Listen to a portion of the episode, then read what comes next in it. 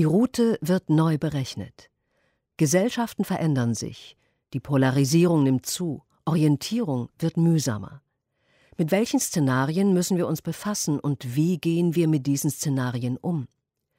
Um diese Fragen zu diskutieren, hatte das Goethe-Institut im Juni zu einem dreitägigen Kultursymposium nach Weimar eingeladen. Mit dabei war auch das Blaue Sofa, das Literaturformat von ZDF, Deutschlandfunk Kultur, Dreisat und Bertelsmann. Daniel Fiedler sprach mit der Schriftstellerin und Kolumnistin Jagoda Marinic über MeToo, Vivian Perkovic mit dem Philosophen Philipp Hübel über die aufgeregte Gesellschaft und Marie Sagenschneider mit Kate Connolly, die aus Berlin für die britischen Zeitungen Guardian und Observer berichtet und nach der Brexit-Entscheidung die deutsche Staatsbürgerschaft angenommen hat. Wir beginnen mit Jagoda Marinic. Sie hat ein aktuelles Buch, Sheroes ist der Titel. Ausgangspunkt dieses Buches war die MeToo-Debatte, der Fall um Larry Weinstein, den Produzenten, der große Wellen geschlagen hat, nicht nur in den USA, sondern auch äh, international, auch in Deutschland. Ausgangspunkt dieses Buches ist die Frage, wie in Deutschland diese Debatte angekommen ist und mit dieser Debatte umgegangen ist oder wie in Deutschland mit dieser Debatte nicht umgegangen ist. Was ist in Deutschland anders gewesen in der Debatte als sonst auf der Welt oder in den USA? Also bevor ich jetzt sozusagen gleich sage, was wir nicht geschafft haben, würde ich vielleicht ganz kurz den Moment äh, erzählen, den, der mich abgeholt hat. Nämlich, Sie kennen vielleicht noch Kill Bill, diesen Film mit Uma Thurman und inszeniert von Quentin Tarantino. Und als all diese Frauen in den USA in der New York Times diese großen Essays veröffentlicht haben mit ihren Erlebnissen von sexuellem Missbrauch von mächtigen Männern, hat Uma Thurman gesagt, ich muss noch ein bisschen warten, weil ich habe so viel Wut, ich muss da noch was verarbeiten. Und sie hat dann in der New York Times eine unglaubliche Geschichte davon erzählt, wie eben Quentin Tarantino sie inszenierte für eine kleine Szene, in der sie mit dem Auto gegen einen Baum fahren sollte. Und sie sollte eigentlich spielen, dass sie gegen den Baum fährt. Und Quentin Tarantino fand das Spielen nicht so interessant. Er dachte, die soll mal wirklich gegen den Baum fahren und hat ihr tatsächlich die Bremsen gelockert im Vorfeld, ohne es ihr zu erzählen. Das heißt, es gab eine Szene, sie fuhr, dachte, sie wird sozusagen spielen, dass sie gegen den Baum fährt und fuhr tatsächlich gegen den Baum, verletzte sich tatsächlich, hat bis heute Schäden im Nacken, im Kniebereich. Und er wollte das Filmmaterial, das beweisen könnte, dass er das gemacht hat, nicht herausrücken. Und jetzt mit MeToo kam sie heraus und sagte, wir müssen komplett neu nachdenken, weil ich dachte damals, der Mann liebt mich, also der inszeniert mich, der liebt mich als Künstlerin mhm. und er hat mich missbraucht. Und da dachte ich, okay, müssen wir machen. Und wo habe ich diese Geschichten in Deutschland? Also ich habe einfach geguckt, welche Schauspielerinnen, welche Autorinnen, kann man sich ja auch mit einbeziehen, ähm, erzählt uns hier die Geschichte. Und wir haben solche Geschichten eben nicht. Also die Geschichten, die wirklich auf einer ja, emotionalen Schockebene diese Empathie auslösen, dass man sagt, Moment, so darf es wirklich nicht laufen. Wir haben ganz viel abstrakte Debatten, Berichte über das, was in USA, Großbritannien und Frankreich passiert, aber doch sehr wenige Geschichten, die von Deutschland selbst erzählen, auf so einer einfachen, also ja, das direkte Erlebnis von Frauen. Jetzt hatten wir in Deutschland den Fall Dieter Wedel. Ja, das war ein guter Fall. Also für, für MeToo. für MeToo war er gut sozusagen, weil, weil genau da das passierte. Ja. Aber das Interessante an diesem Fall ist ja gewesen, dass die öffentliche Meinung gar nicht so unbedingt auf der Seite der beiden Frauen gewesen ist, die, die damit an die Öffentlichkeit gegangen sind, sondern erstmal mit großer Skepsis das betrachtet haben. Also das Opfer war eigentlich der Mann und nicht, nicht die beiden Frauen in der Diskussion, am Anfang zumindest. Das ist ja das grundsätzliche Problem in Deutschland. Das Gleiche passierte dann Charlotte Roche, die die hat ja sozusagen eine ähnliche Geschichte, ging damit an die Öffentlichkeit und dann wieder, statt dass die anderen Frauen sich solidarisiert haben, haben sich 20 andere Schauspielerinnen, darunter Iris Berben und eben sehr renommierte Schauspielerinnen, mit einem Brief gegen Charlotte Roche gestellt. Mhm. Die sagten, wir hatten nur gute Erfahrungen mit dem Mann und äh, genau diese Opfersolidarität, dass man zumindest sagt, mir ist es nicht passiert, aber vielleicht ist es ihr passiert, ich halte mich da zurück. Das ist schon ungewöhnlich in Deutschland, dass die Solidarität auch unter den Frauen fehlt. Also in den USA war es ja dieses große, wir gehen jetzt alle im schwarzen Kleid, Time's up, wir müssen gemeinsam was ändern. Und den Moment haben wir nicht und dadurch haben Frauen mehr Angst, an die Öffentlichkeit zu gehen und ähm, es ist auch leichter, dann gegen diese Frau zu gehen. Charlotte Roche hat am Ende gewonnen, weil sich sechs andere Frauen mit ihr solidarisiert haben, aber ohne Namen. Also bei uns fallen ja. einfach keine Namen. Was glauben Sie, sind die Gründe dafür, dass diese prominenten Frauen in der Öffentlichkeit fehlen, die das zu ihrem Thema machen? Es fallen einem wirklich nicht viele Frauen ein. Wir haben ja tolle, selbstbewusste Frauen, die in der Öffentlichkeit stehen. Warum, warum machen Sie das nicht zu Ihrem Thema? Also solange man sich der Solidarität nicht sicher sein kann, ist es einfach zu selbstschädigend. Man muss noch mal durch ein Trauma, man muss riskieren, dass die anderen bewerten, wie schlimm das war. Man muss eben vielleicht bleibt doch an einem selbst was haften, statt dass der Mann verurteilt wird. Noch so ein krasses Beispiel: In den USA haben 250 Männer in wirklich Führungspositionen ihren Posten verloren aufgrund von Vorwürfen von Frauen, die mit ihnen gearbeitet haben. Das heißt, bei 250 Männern sagte man, okay, es sind genug Frauen, sie sind glaubwürdig, du musst deinen Posten verlassen und wir setzen an deine Stelle eine andere Frau, die führt. Und auf diese Prozesse, auf diese Mechanismen, dass MeToo wirklich so ablaufen wird, kann sich eine Frau in Deutschland leider nicht verlassen. Und daher muss man es auch verstehen, wenn sie sagt, ich will es eigentlich nicht riskieren. Also ich will nicht die Erste sein, die vorangeht. Und ich habe schon großen Respekt auch vor Charlotte Roche, dass sie mhm. sagt, ich mache das jetzt und gehe auch durch diese Phase, wo alle sagen, mein Gott, die, wie geht die sozusagen mit ihrem Körper um? Also man wertet ja sehr schnell das Weibliche dann auch ab. Wissen Sie von Fällen, wo Frauen sagen, mir ist das passiert, aber ich gehe nicht an die Öffentlichkeit? Wird darüber gesprochen? Das ist ja das Harte, dass man sozusagen unter Kolleginnen oder Schauspielerinnen, die man kennt, eben zig solche Geschichten hat. Also bei jedem Interview, das ich schreibe, schreiben mir Schauspielerinnen, wir müssen uns mal zum Kaffee treffen, ich möchte dir ein paar Sachen erzählen. Mhm. Und ähm, ich würde auch nie sagen, erzähl sie öffentlich, weil ich finde, es ist eine private Entscheidung. Aber da merkt man eben, dass es was ist, was es auch in Deutschland gibt, aber wo eben die Schwelle zu groß ist. Und gerade im Bereich Schauspiel, da gibt es immer die Behauptung so, gibt es bei uns, aber ich bin so der taffe Typ, mir passiert es mhm. nicht. Also auch wieder so eine Beschuldigung von Frauen, denen, denen es passiert, die sind vielleicht nicht tough genug. Ja, ich glaube, da könnte sich sozusagen bei uns noch einiges tun im Bereich, dass eine Frau sich sicher fühlt, mhm. wenn sie glaubwürdige Vorwürfe gegen einen Mann mhm. zu richten hat. Jetzt haben Sie Ihr Buch Sheroes genannt. Ich bin immer davon ausgegangen, dass wir eigentlich so im postheroischen Zeitalter leben. Warum Sheroes? Warum brauchen wir Sheroes? Ja, das sagen alle, dass die großen Heldenzeiten vorbei sind, aber ich will sie nicht ganz äh, vorbei sein lassen. Ich bin da ein bisschen unzeitgemäß weil ich da auch erstens nicht so dran glaube. Also okay. wir, wir, leben in einem Zeitalter angeblich postheroisch, aber wir finden neue Bilder und neue Heldinnen. Also auch Greta Thunberg, wenn man so will, ist ein Modell für dieses Sheroes. Sheroes heißt ja nicht, ich bin eine Superheldin, Wonder Woman, sondern heißt für mich, Sheroes sind Menschen, die einen Wandel erlebt haben, die gegen Mauern gelaufen sind und aus diesen Prozessen was gelernt haben, was sie der Gesellschaft zurückgeben können. Das heißt ja nicht, dass jetzt ich die perfekte Frau bin oder der perfekte Mann und gehe, sondern Menschen, die sich einsetzen für Wandel. Greta Thunberg ist so ein eigentlich perfektes Beispiel. Sie ist Autistin, das heißt, sie, hat, sie geht sehr offen damit um, mit ihren Schwächen und sagt, meine Schwächen können aber hier auch Stärken sein. Weil ich die Welt so wahrnehme, habe ich diese Kraft. Und das war für mich auch der Impuls zu sagen, welche Rollenbilder brauchen gerade junge Frauen in diesen Zeiten, wo so stark mit Bildern gearbeitet wird. Man hat ja jede, man hat Instagram. Instagram hat einen sehr eingenordetes Frauenbild. Also sehr, man hat, Maria Furtwängler hat ja diese Studie, dass es im Prinzip sich reduziert hat, was wir als schön empfinden bei Frauen. Insofern wollte ich mit Shiro so einen Impuls geben, schaut euch an, welche Menschen sind für euch inspirierend. Das ist im Alltag die Mütter, die Großmütter, die Lehrerinnen, aber eben auch Medienfiguren. Und bei mir geht es natürlich auch um Menschen in der Öffentlichkeit, also ja. Politikerinnen, Aktivistinnen, Künstlerinnen, wo sind die Frauen, die den Mut haben? Von Mary Beard gibt es ja auch diesen, dieses schöne Buch, wo sie darüber spricht, wie wenig Frauen in der Öffentlichkeit geredet haben. Das heißt, welche Rollenbilder brauchen wir, damit junge Frauen wissen, die Öffentlichkeit in einer Demokratie ist auch ihr Raum. In Ihrem Buch benennen Sie einige Sheroes, äh, ist aber, glaube ich, keine einzige Deutsche da dabei. Auch jetzt haben Sie Greta Thunberg genannt, auch keine Deutsche. Kennen Sie deutsche Sheroes? Ich habe das in Deutschland eben nicht so gern gemacht, weil dann kommt die eine und ärgert sich, dass ich sie nicht genommen habe und die andere doch. Also ich dachte, es ist eigentlich safer und Wir schöner. sind hier ja unter uns. Ja, also, ja, ja. also ich, ich, ich finde selber, obwohl ich nicht mit allem, was sie politisch tut, einverstanden bin, Angela Merkel für mich ein unglaubliches Hero, weil sie in dieser Männerwelt eine Politiksprache, eine Sprache der Politik gefunden habe, von der ich mir relativ sicher bin, dass wir uns sehr bald noch danach sehnen werden. Mhm. Also von der Körpersprache zu der Mimik, zu diesem, sie steht neben Putin und rollt die Augen und das geht dann viral.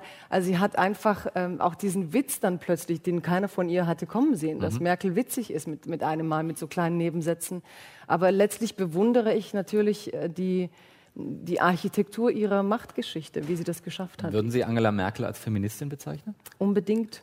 Also ich glaube nicht, dass man sich als Feministin bezeichnen muss, um feministische Sachen Oder ist sie eine? Ist sie eine für Sie? Ich glaube, sie ist eine, aber sie ist zu klug, sich quasi einer Sache zu verschreiben.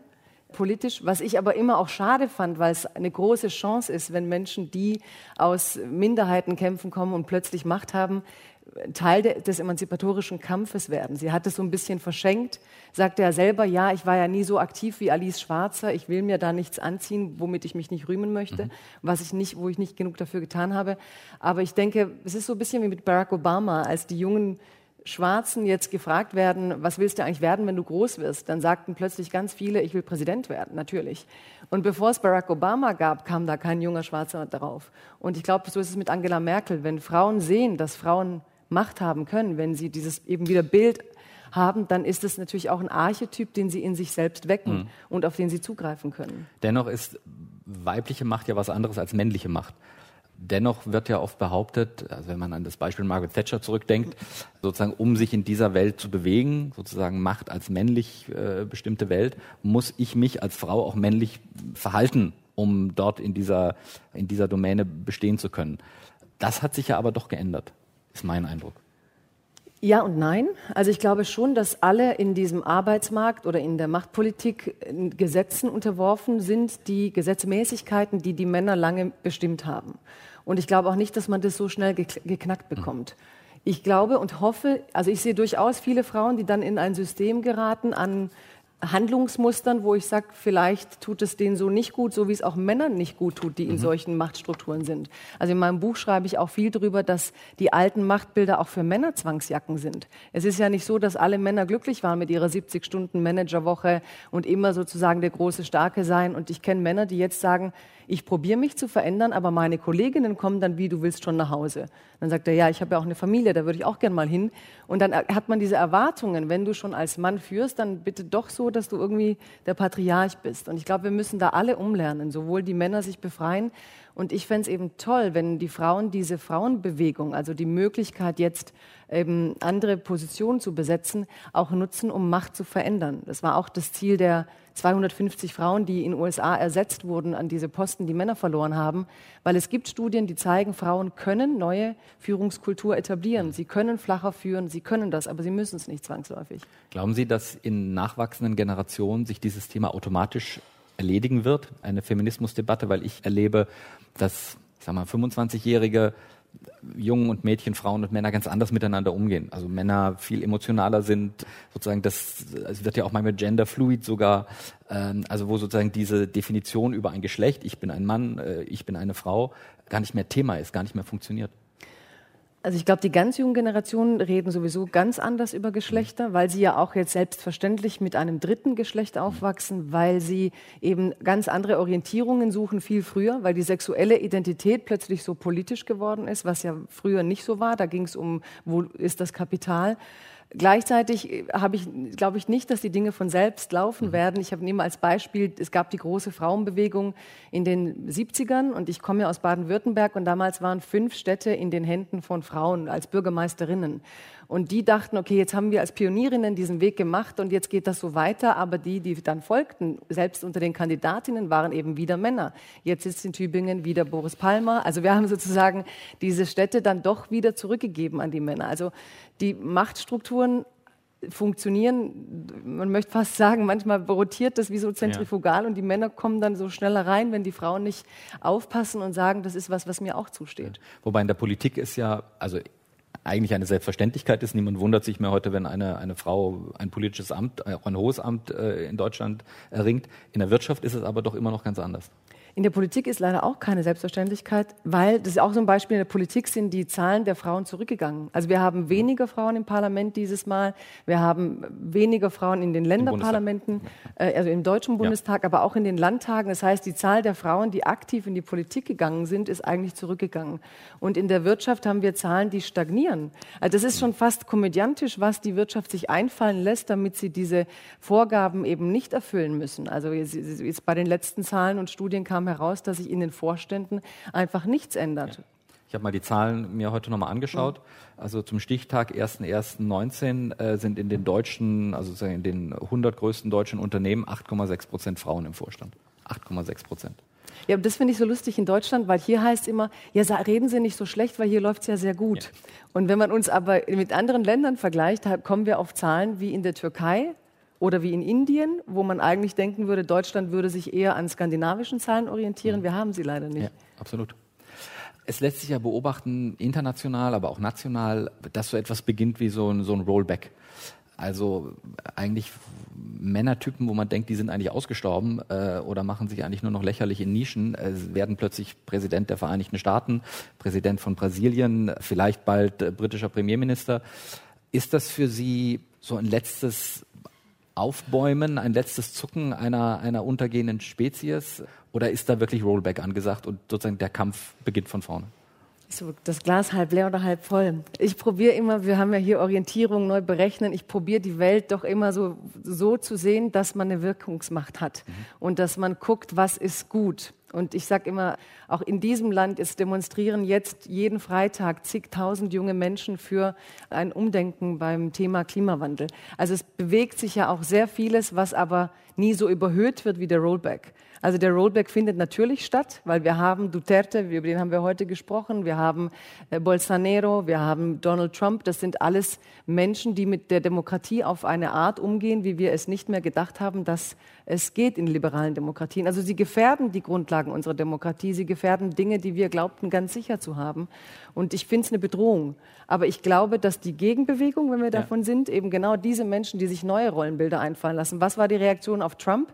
Zig Frauen, die gesagt haben, Moment, das ist nicht mein Präsident, ich renne jetzt mal, also ich, ich stelle mich jetzt auf fürs Repräsentantenhaus. Und wir haben das diverseste Repräsentantenhaus je. Genau, also wenn man daran glaubt, dass Kräfte und Gegenkräfte wirken und wenn man an die Tatsache glaubt, dass Dialog uns hilft, dass Dialog uns gegenseitig versichert, dass es besser werden kann, dann hoffe ich, dass es ein Aufbäumen ist einer, einer, eines, eines alten Typus Mann, eines autoritären Typus Mann und dass trotzdem die nächsten Generationen, die aber eben leider sehr wenig sind, wir haben die Babyboomer und wir ja. haben die Jungen, ähm, da trotzdem so eine Widerstandskraft reinbringen, dass es nach vorne geht, auf die lange Sicht. Dann hoffen wir das. Vielen Dank für das Gespräch. Ja, danke Ihnen.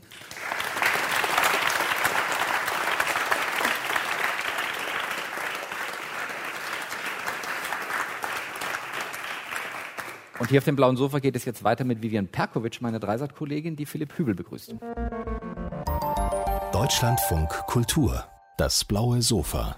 Hallo, schönen Abend. Ich freue mich auch, dass Sie hier sind. Ich freue mich, dass Philipp Hübel hier sind. Fangen wir sofort an mit der aufgeregten Gesellschaft.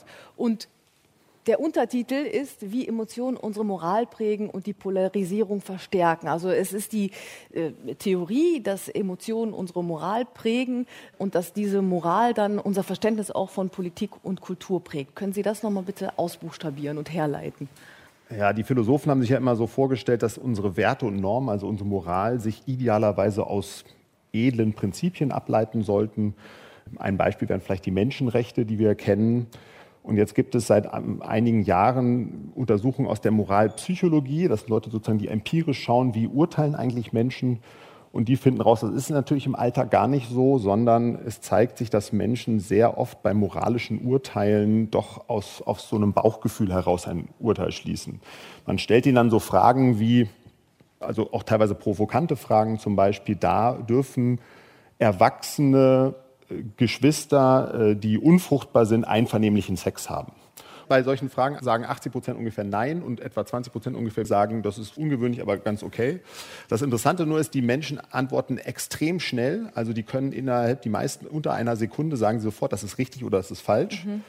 Und wenn man sie dann danach fragt, warum dürfen die das denn eigentlich nicht? Dann finden die alle möglichen Antworten, sowas zum Beispiel, was ist, wenn doch ein Kind entsteht? Und dann ist es aber in den Experimenten ausgeschlossen. Und viele sagen am Ende, ja, ich kann das jetzt nicht in Worte fassen, ich kann es eigentlich nicht rational begründen, aber mhm. ich habe so ein Bauchgefühl, dass das was Falsches ist.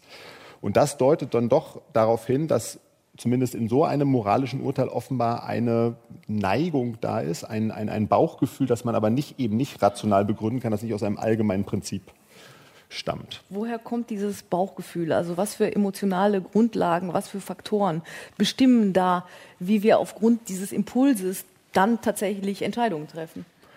Also es gibt relativ viele Emotionen, die eine Rolle spielen. Zwei sind sehr zentral. Einmal eine sehr zentrale Emotion ist Wut. Also immer wenn wir sehen, dass Freiheitsrechte oder die Fairness verletzt werden, sind wir empört. Und die zweite interessante Beobachtung ist bei Themen, wo es aber eher um Leben und Tod und Sexualität geht, auch Drogenkonsum. da spielt noch eine zweite Emotion eine wichtige Rolle und das ist Ekel. Also gerade Menschen, die so sowas sagen wie Prostitution ist moralisch falsch, Abtreibung, Sterbehilfe, auch Drogenkonsum, vorehelicher Sex, die haben äh, insgesamt eine etwas stärkere Ekelneigung. Also die basieren ihr intuitives, spontanes Urteil offenbar auf einer ja, messbaren Ekelneigung, einem Ekelimpuls, den sie aber selber so nicht beschreiben würden. Die würden eher sagen, hm, finde ich irgendwie nicht in Ordnung, finde ich falsch, finde ich, habe ich ein mulmiges Gefühl mit, fühle mich nicht so wohl. Sie würden das nicht so ausdrücken, aber man kann nachweisen, dass es tatsächlich äh, auch neurologisch inzwischen kann man das nachweisen. Es hat etwas mit, wie gesagt, mit Ekel oder Abscheu zu tun das wäre ja nicht im Menschen, wenn es nicht evolutionär Sinn gemacht hätte. Welchen Sinn hat denn Ekel und wieso? Also früher war sicherlich wichtig, damit wir uns nicht, wenn was stinkt, wir uns ekeln und wir essen es nicht. Heutzutage ist das vielleicht immer noch wichtig, aber wir brauchen das nicht mehr so sehr, um zu überleben. Welchen Sinn hat es dann noch, Ekel zu haben? Ja, also das ist genau die Frage. Die Psychologen, die sich damit beschäftigen, sind oft evolutionäre Psychologen. Die fragen sich immer, wenn sich so etwas, wenn es so eine weltweite Ekelneigung gibt, die muss man dazu sagen, aber sehr stark schwankt zwischen den Menschen. Also es gibt andere Emotionen wie Angst, die ist relativ konstant unter den Menschen, also wovor man Angst hat. Bei Ekel ist das sehr viel stärker von der Umwelt und der Prägung abhängig. Aber man fragt sich natürlich erstmal, wie konnte sich so eine Emotion durchsetzen in der Evolution? Nur der Mensch ist ein Tier, das sich ekelt, alle anderen Tiere ekeln sich nicht. Es gibt so ganz schwache Vorformen. Und Ekel war erstmal der Mechanismus evolutionär, sagen die Psychologen jetzt, der uns vor Keimen geschützt hat, was Sie schon angesprochen haben. Wir ekeln uns vor Toten, ne, also vor Leichnamen, vor verdorbenem Essen und vor den Körperflüssigkeiten von anderen Menschen. Das sind genau die Quellen, die Keime übertragen. Und jetzt ist die, sozusagen die These, vielleicht hatte das auch eine Rolle im menschlichen Zusammenleben, ein Regulativ, denn Ekel ist sozusagen ein Mechanismus, der sagt uns, meide bestimmte Sexualpraktiken und vor allen Dingen meide die Personen, die dir fremd sind. Und fremde Personen haben in einer vorzivilisatorischen Zeit, also archaische Zeit, wo es noch keinen Staat und nichts gab, typischerweise Keime mit sich gebracht, gegen die es keine Resistenzen gab. Also es hatte mal offenbar eine adaptive Funktion. Die Gefahr ist nur, dass in einer modernen Gesellschaft, äh, in der wir einen Rechtsstaat haben und normalerweise eigentlich unsere archaischen Instinkte überwinden sollten, leuchten sie, tauchen sie immer mal wieder auf und spielen dann doch am Ende noch nachweislich eine Rolle, zum Beispiel auch bei politischen Entscheidungen. Wie denn? Man kann es anhand der Ekeldisposition, also man fragt, zeigt Leuten so eklige Bilder von, von offenen Beinwunden und äh, Maden und so weiter. Ne? Ich gehe jetzt nicht ins Detail. Und misst deren Ekeldisposition. Und da gibt es wirklich welche, die sagen, es macht mir eigentlich gar nicht so viel aus. Und einige reagieren, also sagen subjektiv extrem stark, aber auch messbar. Das kann man an der Hautleitfähigkeit bestimmen an verschiedenen Faktoren. Und dann stellt man denen jetzt Fragen zu, eben, was ich gesagt habe, solchen politischen Themen. Was denkst du über die Homo-Ehe? Was denkst du über Abtreibung?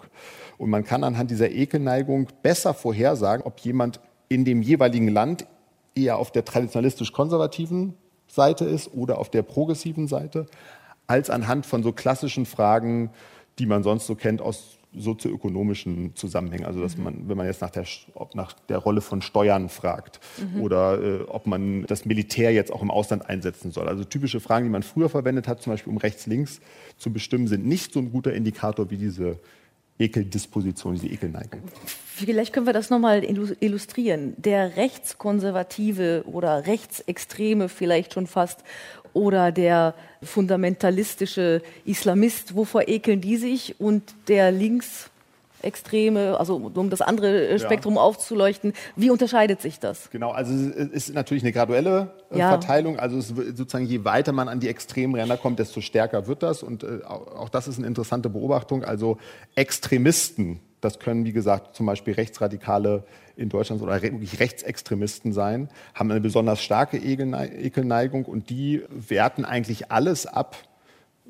Ekel ist auch sehr stark mit Fremdenfeindlichkeit oder gruppenbezogener Menschenfeindlichkeit korreliert. Die werten alles ab, was eigentlich nicht einer heterosexuellen Normvorstellung entspricht. Also das können Asylsuchende sein, das können Menschen sein, die eine andere Hautfarbe haben. Das sind aber oft auch Menschen, die nicht klar zuordbar sind, Mann oder Frau, die homosexuell sind. Äh, gegen Obdachlose geht das oft, Langzeitarbeitslose. Also alle, die nicht diesem Idealbild entsprechen, die werden abgewertet. Und bestimmte Abwertungen, wie zum Beispiel Homophobie, ist ganz interessant, findet man auch bei religiösen Extremisten bibeltreuen Christen in den USA, da ist das sehr typisch, aber auch bei Islamisten findet man auch häufiger bei Männern, muss man dazu sagen. Es ist ein bestimmtes Bild, was die Männer haben von einer sozusagen Sozialstruktur, die es geben soll. Ne? Sozusagen der, der Mann hat das sagen, sie sind sehr autoritär und sie werten Gruppen, die nicht dazugehören, gerne ab ein weiteres Kapitel, also nach dieser Exposition der Gefühle und wie sie zu unseren moralischen Entscheidungen führen, äh, untersuchen Sie, wie das auf die Gemeinschaft wirkt. Da kommt dann der Stamm, ne? also auch aus der Evolution. Welche Rolle spielt da die eigene Gruppe, die man wahrscheinlich identifiziert damit, dass man die gleiche Vorstellung, die gleiche Disposition, Prädisposition für Ekel hat? Also früher hatten die Menschen ihren Stamm kann man heute das direkt übertragen, dass sie heute ihre Meinungskollektive haben? Genau, das kann man schon so übertragen. Also wir haben alle eine Neigung auch zur Stammesbildung. Äh, das war früher natürlich der Mechanismus, der hat die Gruppen zusammengehalten.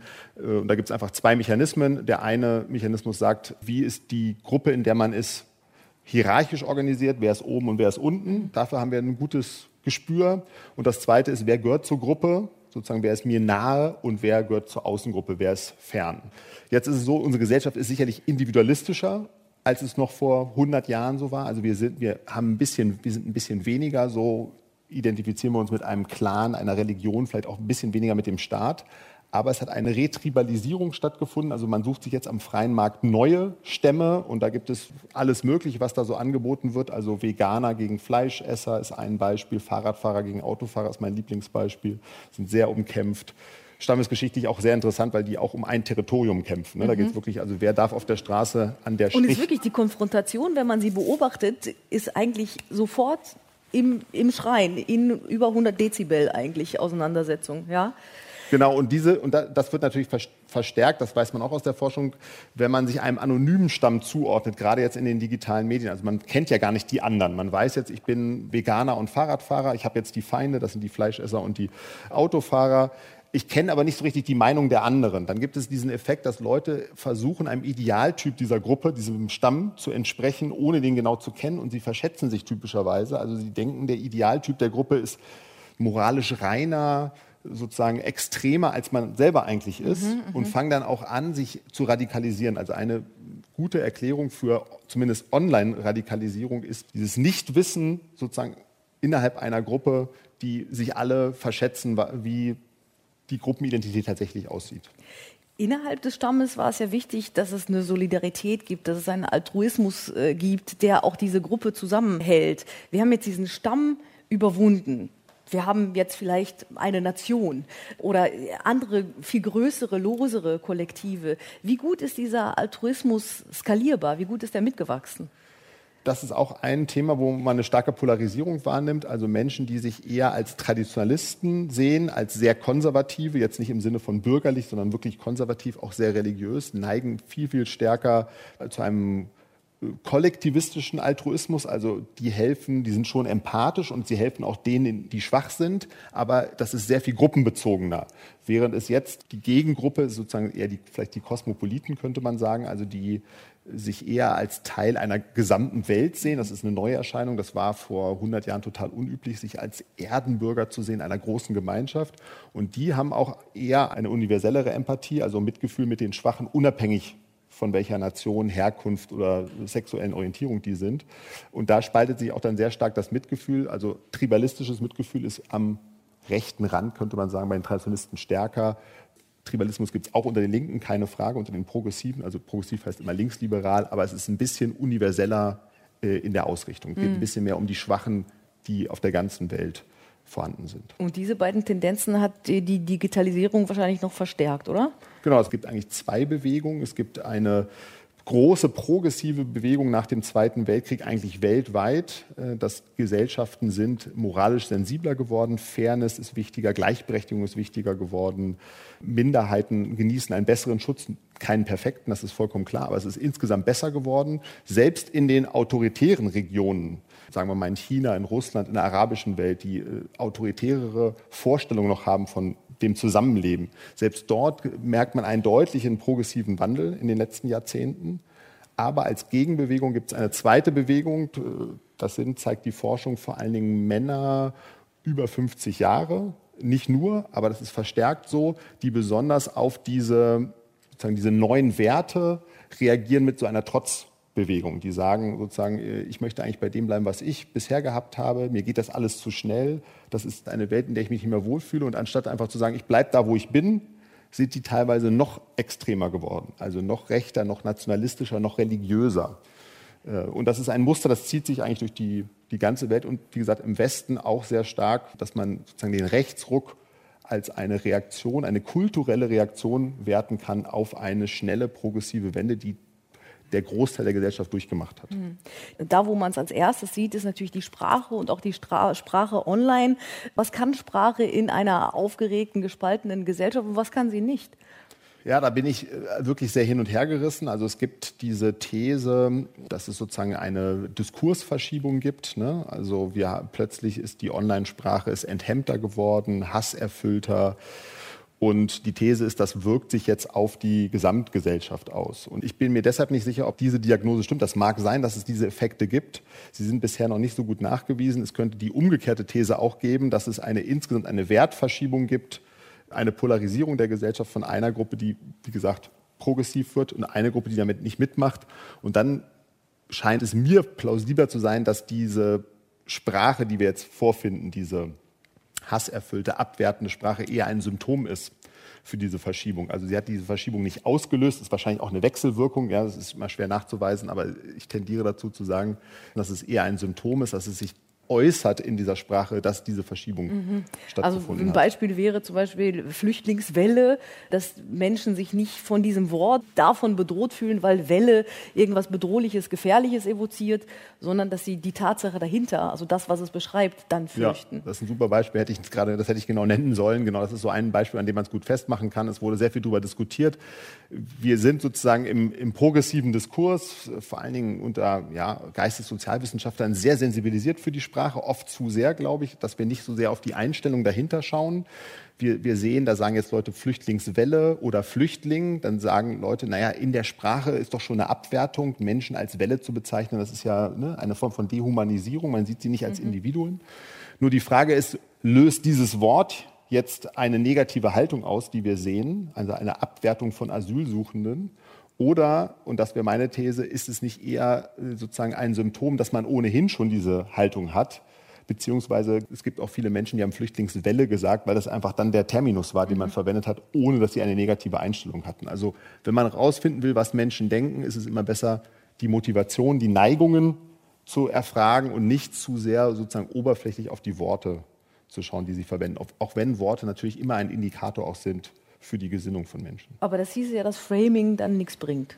Genau, ich sehe diese ganze Framing-Diskussion extrem kritisch. Äh, Framing ist ja die Idee, dass man durch eine sprachliche Einrahmung die Menschen beeinflussen kann. Und eigentlich kennen wir das Phänomen erstmal alle, dass wir etwas sprachlich schöner oder schlechter darstellen können. Also wenn äh, der Urlaub missglückt ist, dann man, sagt man vielleicht, das war ein Abenteuerurlaub. Wohnung in Berlin werden manchmal Wohnungen angeboten, da steht dann Künstlerwohnung. Ja, und Künstler, das klingt, ja, das klingt toll, aber genau, Künstlerwohnung heißt eigentlich, es ist eine Bruchbude.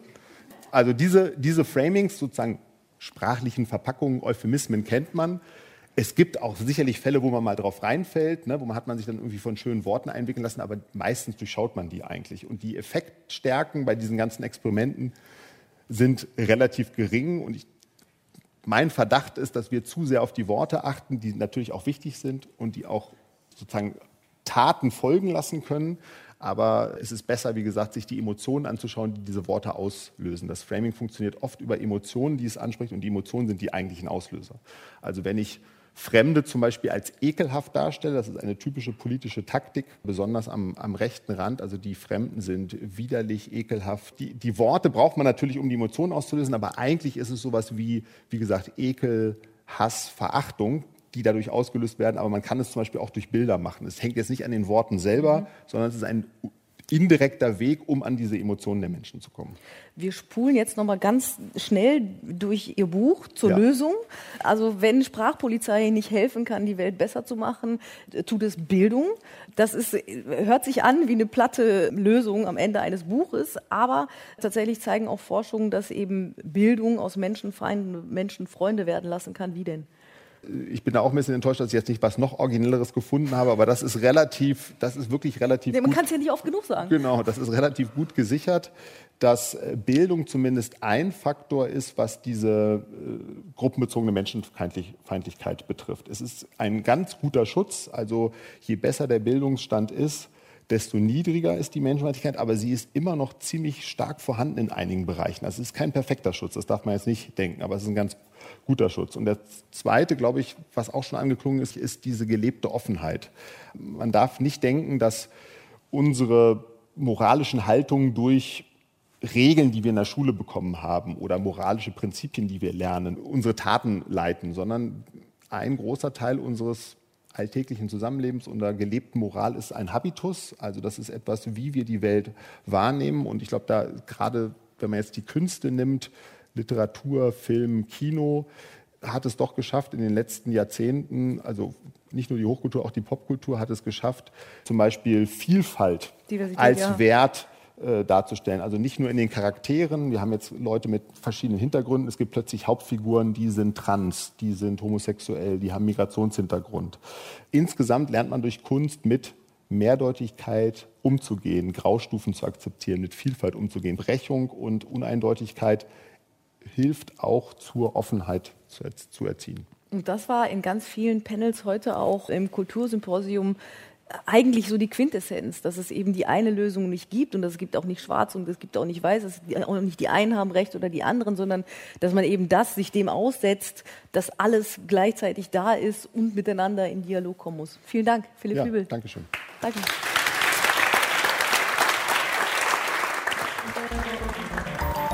Deutschlandfunk Kultur, das blaue Sofa.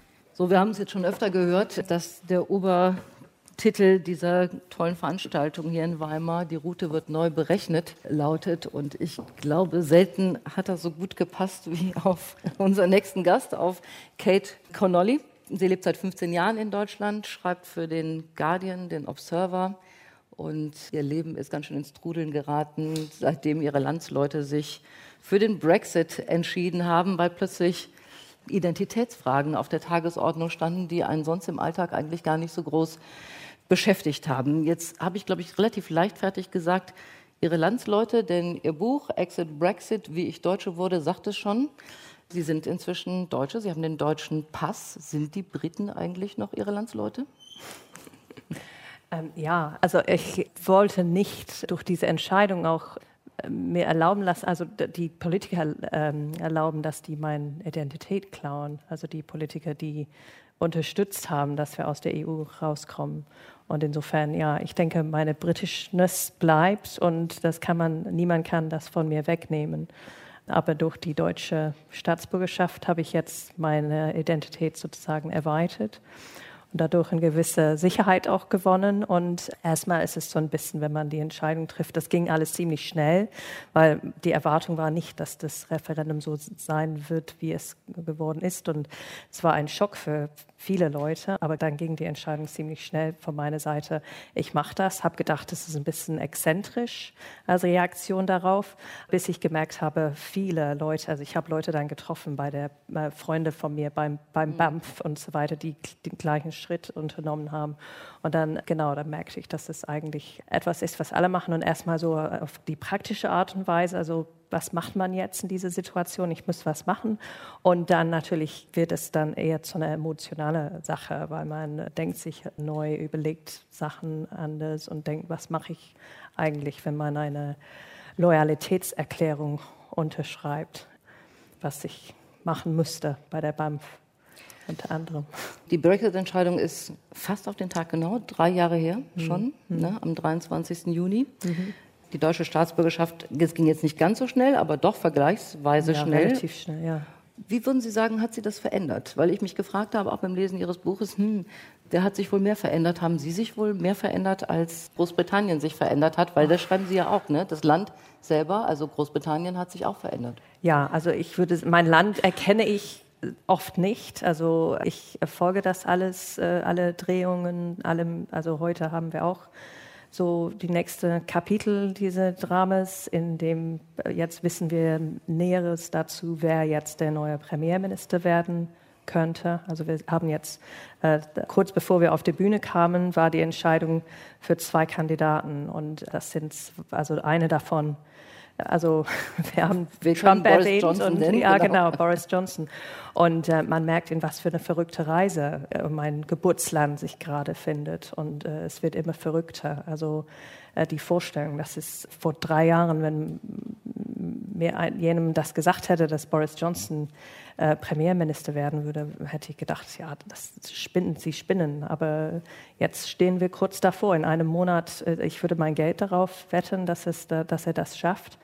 Und also, inwiefern ich mich verändert habe, ich meine, ich habe eine gewisse Distanz jetzt zu meinem Land, was vorher nicht da war, was ich brauche, wenn ich auch zurückgehe und allein Familienveranstaltungen besuche, wo ich weiß, die Hälfte der Leute haben für den Brexit gestimmt und ich muss mich ein bisschen schützen, weil es, ist, es kränkelt sehr, wenn der Lieblingsonkel diese Entscheidung getroffen hat, wo er weiß, das hat dann eine große Wirkung auf seine Nichte, Großnichte und Großneffe, also meine Kinder zum Beispiel. Und das Gleiche gilt von, dann für meine Mutter, die diese Entscheidung getroffen hat. Und insofern, ich fühle mich fast erleichtert, wenn ich dann zurück nach Deutschland komme.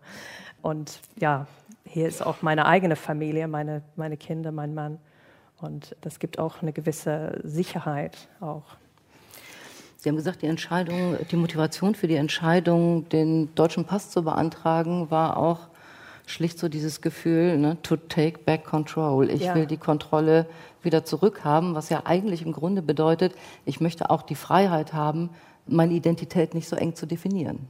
Ja, und die Freiheiten, die ich hatte als oder habe als EU-Bürgerin, äh, ich wollte die nicht verlieren über Nacht und äh, wollte nicht das Gefühl haben, dass ich auch Geisel genommen werde von diesen verrückten Politiker, die alles Mögliche versprochen haben, wenn wir rauskommen, wie toll das sein wird, die das immer noch sagen, die aber bald am Ende dieser Straße von Versprechungen und Träume kommen werden und wo die Wahrheit und Fantasie miteinander kollidieren. Wie ist das denn, wenn Sie heute Ihre Familie besuchen? Sie schreiben das ja in Ihrem Buch, Ihre Mutter hat für den Brexit gestimmt, Ihr Vater dagegen. Inzwischen hat sich Ihr Vater auf die Seite Ihrer Mutter geschlagen. Mhm. Ist vielleicht dann auch einfacher. Aber wenn Sie mit Ihrer Familie äh, aus Deutschland, Ihre Familie in Großbritannien, in England besuchen, streitet man sich dann? Nee, ist dann der Brexit nicht. sozusagen das große, große Thema auf den ja, Familienfesten ist, und alle haben viel ja, Spaß. Ja, es ist das große, große Thema, aber niemand spricht darüber und das ist so wie ein Elefant im Raum. Und ich hatte das neulich erlebt bei meinem Onkel, der hat seinen 70. Geburtstag gefeiert und ich bin dann zurückgefahren, weil ich ihn auch sehr schätze und wollte dabei sein. Aber das war ganz klar, das war so, das, waren, äh, das war an dem Tag, wo die Europaparlamentwahl äh, also wir, wir haben in Großbritannien haben die Leute am Donnerstag gewählt und dann an dem Sonntag kamen die Ergebnisse raus.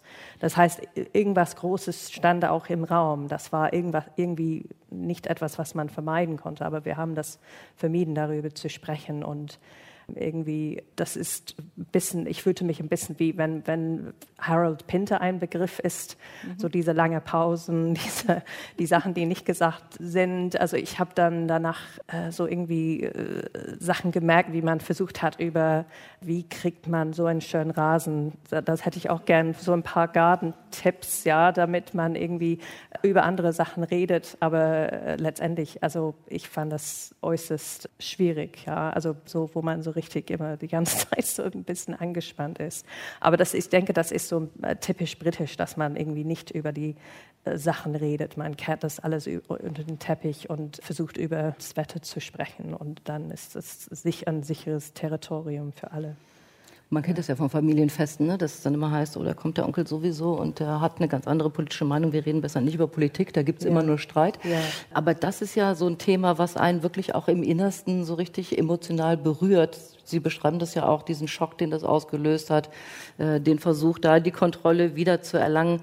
Wie schaffen Sie es denn dann auf diesen Familienfesten nicht auszurasten oder nicht zu sagen, hey, wir haben hier ein Riesenthema an der Hacke? Ja, und das hat ich, auch sehr viel mit uns zu tun, mit unserer Identität, mit der Frage, wer sind wir eigentlich und ja. wer wollen wir sein und wie verorten ja. wir uns?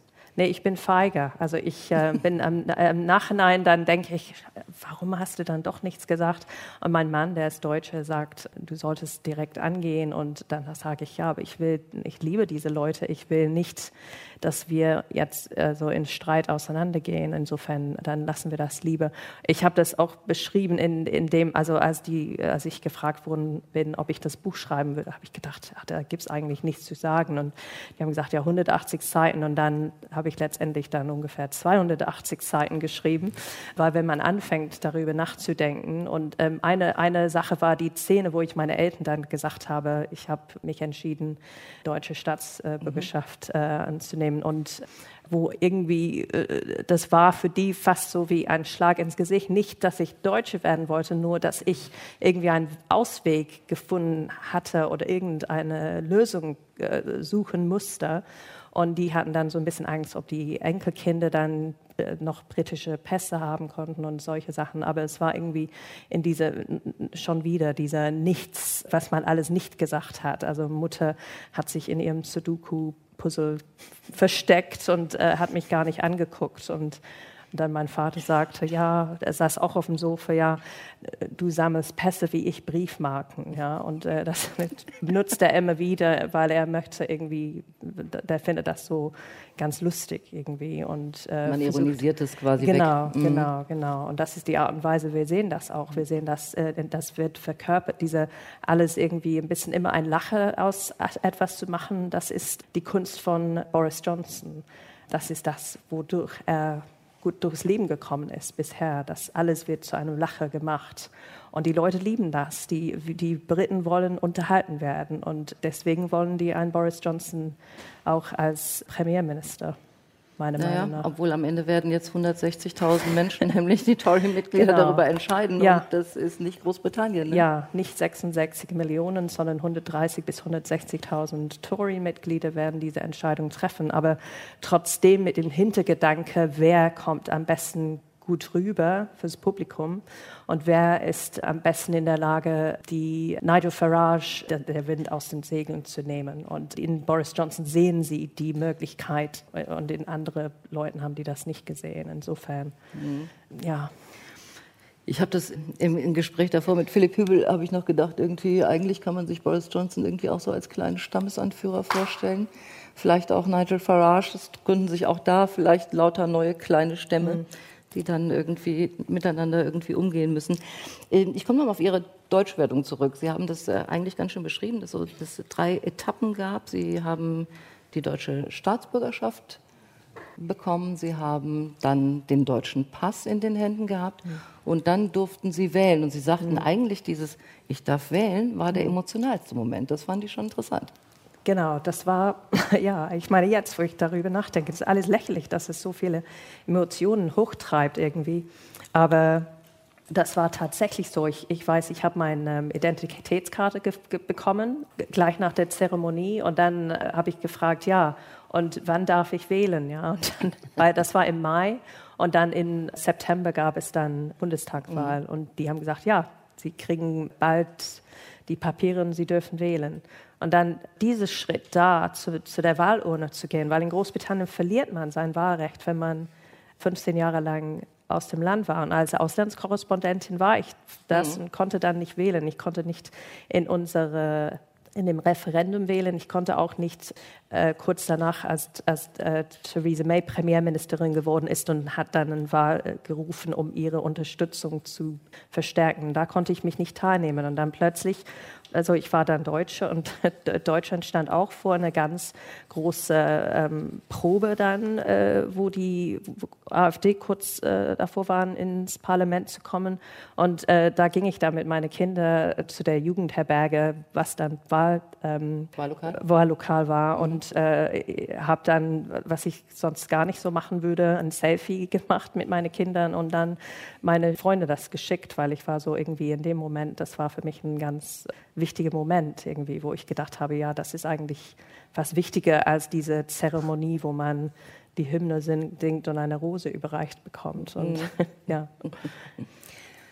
Die Brexiteers sagen ja immer, es geht uns gar nicht so sehr um Europa, wir sind auch Europäer. Es geht uns eigentlich um die EU und dieses Gefühl, dass wir fremdbestimmt werden. Mhm. Ist das eigentlich so eine Argumentation, der Sie folgen können? Also Sie sagen, das verstehe ich schon. Ja, das kann ich folgen, weil ich bin damit groß geworden und ich beschreibe das auch in meinem Buch, also wo ich versuche so ein bisschen zu verstehen, warum meine Mutter sich so entschieden mhm. hat. Und ich weiß noch, vor 20, 25 Jahren ist sie von einem französischen LKW von der, auf dem Roundabout äh, so zu, weggeschoben von der Straße. Also der ist über, es ist vor ihr Auto dann gefahren und sie musste dann ganz schnell ein Manöver machen, damit sie nicht äh, unter seine Rede kam.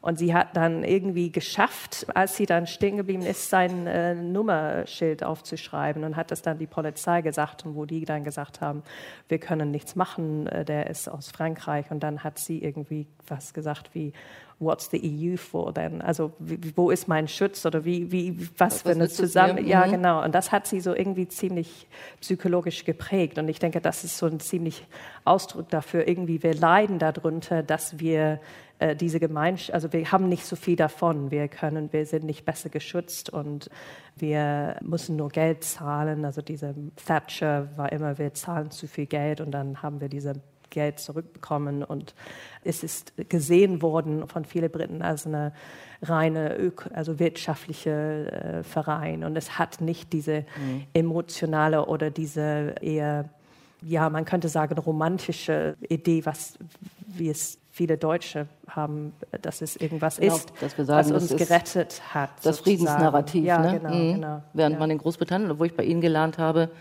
Anfang der 70er Jahre, als Großbritannien dann beigetreten ist, gab es schon auch Freudenfeuer.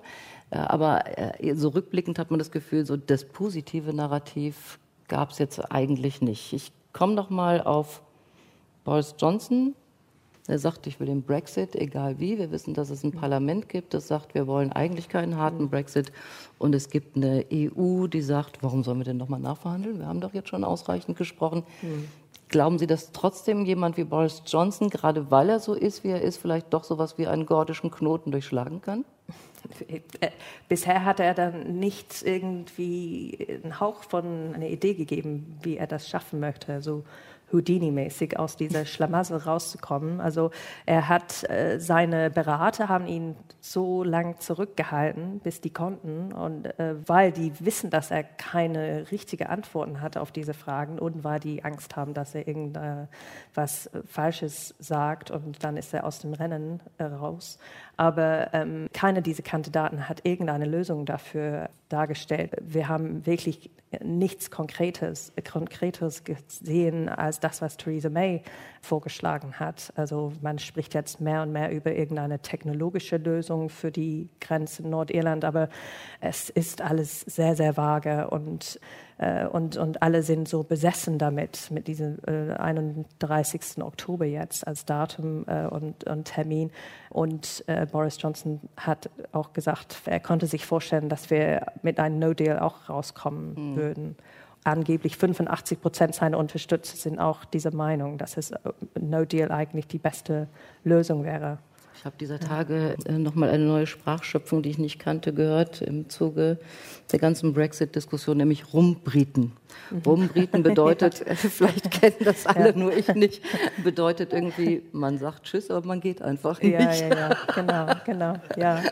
Ja, ja, das sind schöne Wörter. Also man spricht von Cakeism, ja, in Großbritannien. Das ist, also das sind sehr, sehr viele schöne neue Brexit-Wörter. Ich, ich, wenn ich Radio höre morgens, da habe ich äh, mein Notizbuch und schreibe oft dann Sachen und es sind viele Sachen aus dem Schottischen, so für diese Rumbriten, so irgendeine Metaphor für einen Fisch, was unter der, unter dem Fluss schwimmt, aber irgendwie, man, man kann das nie fassen. Und also ich, ich komme jetzt nicht auf die Wörter, aber sehr, das ist eine sehr kreative Zeit auf eine Art in Großbritannien. Ja. Das auf jeden Fall. Wie viel würden Sie darauf wetten, dass 31. Oktober wirklich äh, nicht nur Tschüss gesagt wird, sondern die Trennung vollzogen wird? Äh, ich glaube nicht. Nein, ich glaube nicht, dass es passiert. Also und man sagt sogar, dass Boris Johnson so slippery ist, so schlangenartig, dass er sogar äh, sich umdrehen könnte, sogar sagen, äh, wir bleiben. Ja, also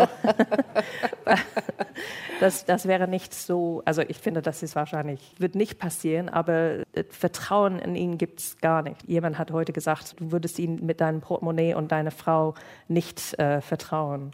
Und der könnte nächsten Monat der Premierminister sein. Ja. ja, bei uns würde man wahrscheinlich sagen, in Amerika auch, würden Sie von diesem Mann einen Gebrauchtwagen kaufen. Frau Connolly, ich danke Ihnen sehr für dieses Gespräch. Danke.